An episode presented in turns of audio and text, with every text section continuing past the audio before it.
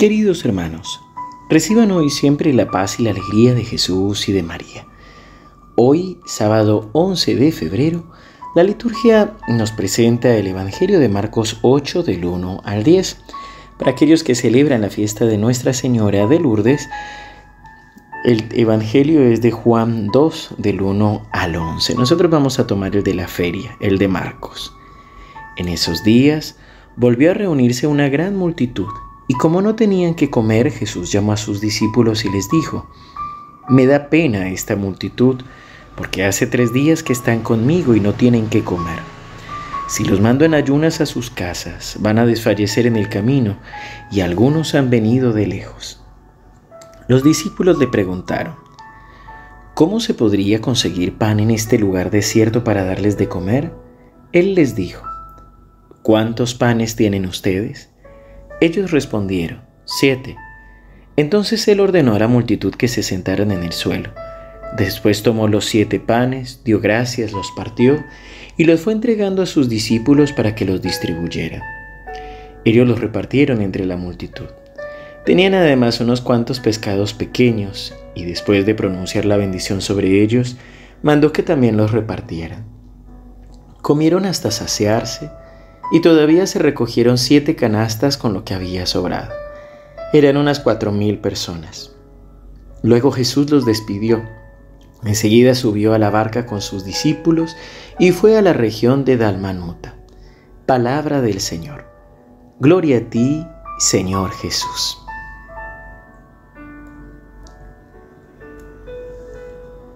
Hoy Jesús nos anima a compartir, a compartir lo poco que tenemos o lo poco que creemos que tenemos. Las manos del Señor somos cada uno de nosotros. Recuerdo alguna vez escuchar a un profesor de Biblia decir que de manera especial en lo que es el, el Evangelio de Lucas, que los ángeles de Dios aparecen cuando ya los seres humanos no pueden ayudar.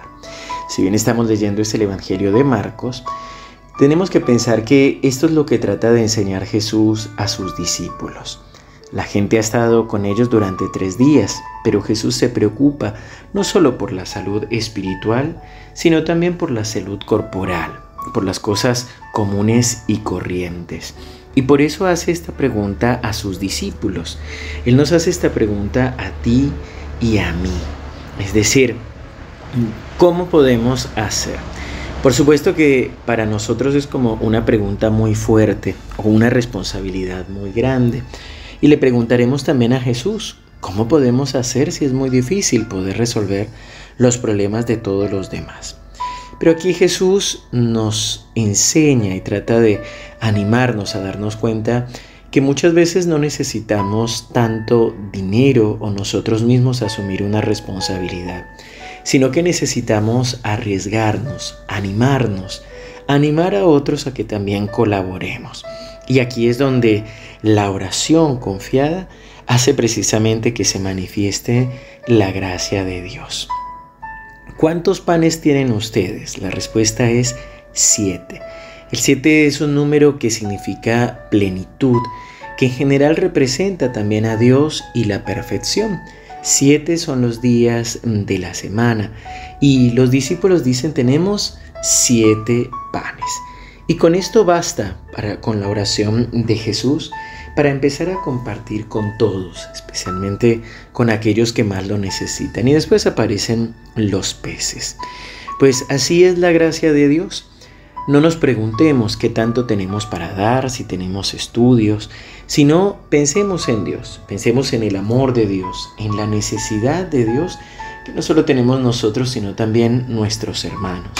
Muchas personas que necesitan tener esta experiencia del amor de Dios, saber que no están solos, sino que Dios se preocupa por ellos y que realmente quiere llenar también y saciar sus necesidades.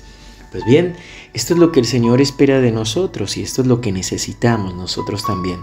Entregar al Señor los siete panes, nuestros pocos peces, para que sea Él con su bendición multiplicando y saciando la necesidad de todos nuestros hermanos.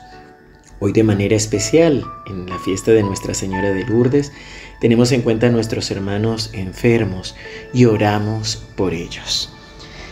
Te pido, o te, te invito a que oremos juntos.